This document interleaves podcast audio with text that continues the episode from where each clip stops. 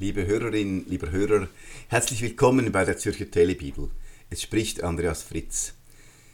Sie hören zurzeit eine Auslegung der Versuchung Jesu im vierten Kapitel im Matthäusevangelium. Danach wurde Jesus vom Geist in die Wüste geführt, um vom Teufel versucht zu werden. Als er vierzig Tage und Nächte gefastet hatte, hungerte ihn schließlich.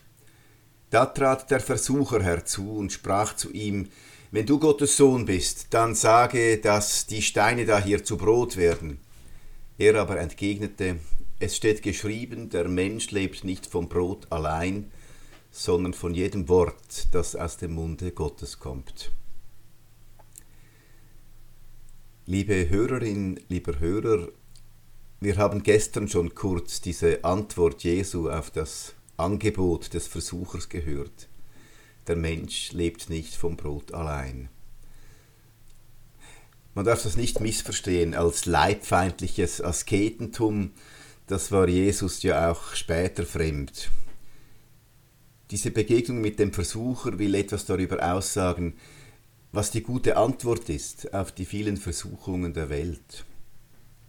Die Antwort auf die vielen Versuchungen ist Spiritualität, ist Glaube. Der Mensch lebt nicht vom Brot allein. Es geht nicht nur darum, sich mit zusammengebissenen Zähnen an die Kantare zu nehmen, viel wichtiger ist Herzenserkenntnis. Die Herzenserkenntnis, dass Gottes Wirklichkeit wirklich, wirklich ist, dass wir aus ihr leben und in ihr geborgen sind. Das heilt unsere Verkrümmungen weit besser als als jeder Kraftakt, den wir uns antun, und stillt unseren Lebenshunger besser als alles andere. Aber man muss es merken, man muss hineinfinden in die Erfahrung, dass der letzte und größte Hunger in uns nur von Gottes letzter Wirklichkeit gestillt wird.